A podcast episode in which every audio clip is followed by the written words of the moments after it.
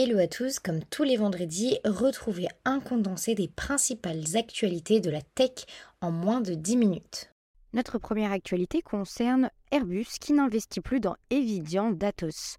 Le groupe Atos a chuté de plus de 16% en bourse après la décision d'Airbus de ne plus investir dans Evidian, la future branche d'activité digitale et de cybersécurité d'Atos.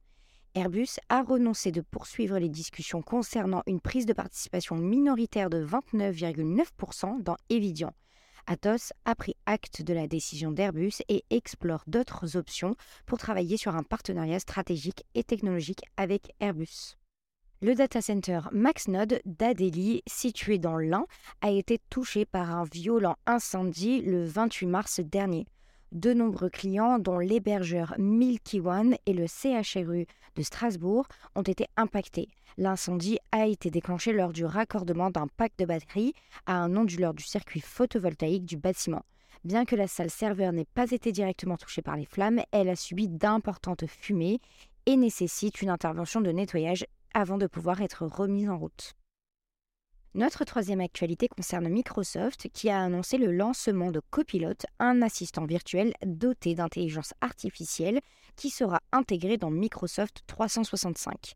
Copilot pourra être utilisé dans Word pour rédiger des documents basés sur d'autres fichiers ou pour créer des présentations PowerPoint par exemple. Il prendra la forme d'une barre latérale que l'on peut interroger à n'importe quel moment. Copilot est conçu à partir de ChatGPT 4 qui s'appuie sur Microsoft Graph pour récupérer le contexte et les données avant de modifier la demande et de l'envoyer au modèle de langage GPT-4.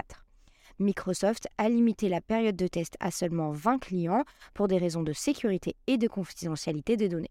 Le saviez-vous, la ville de Montpellier a décidé d'interdire l'utilisation de l'intelligence artificielle ChatGPT par les employés municipaux et les partenaires en raison de préoccupations de sécurité et de confidentialité. Cette décision fait suite à celle de New York en janvier dernier. L'élu en charge du numérique à la mairie de Montpellier a souligné que ChatGPT représente une révolution dont on ne connaît pas encore l'ampleur et qui ne permet pas de garantir la protection des informations échangées avec la plateforme. La mairie de Montpellier prévoit donc de mener une étude approfondie sur le sujet de l'intelligence artificielle pour déterminer si l'utilisation de ChatGPT peut lui être bénéfique à l'avenir. Cette semaine, nous avons trois nouvelles nominations. Alix Boulnois, déjà en charge de la Digital Factory du groupe hôtelier, élargit ses responsabilités à l'ensemble des activités numériques d'accord. Changement de tête et d'organisation au sein d'Intel France. En effet, c'est Erwan Monteau qui succède à Stéphane Nègre, patron historique qui part en retraite. Et enfin, c'est l'ancien patron de Slack France, Gabriel Frasconi, qui prend désormais la direction générale de Freshworks, dans une zone large comprenant notamment la France et l'Allemagne. Félicitations à eux. On passe désormais au lever de fonds et c'est l'entreprise de développement de projets en synergie mêlant la géothermie et le lithium, l'entreprise Lithium de France qui a levé 44 millions d'euros. Et enfin, 22, l'éditeur de logiciels en vision par ordinateur, a levé 22 millions d'euros. Et enfin, on passe au top et au flop de la semaine. Le top, c'est le plan Deep Tech, lancé il y a 4 ans pour encourager l'émergence de startups développant des innovations de rupture, qui a porté ses fruits. En 2022, 320 startups de la Deep Tech ont été créées en France, soit deux fois plus qu'en 2018. La majorité de ces startups se concentrent sur des secteurs stratégiques pour la France tels que la santé, la transition énergétique et les sujets de souveraineté industrielle. Cinq d'entre elles sont des licornes et 24 font partie du FT 120 en 2023. BPI France a investi plus de 670 millions d'euros dans 869 startups et près de 460 startups ont bénéficié d'un accompagnement extra-financier.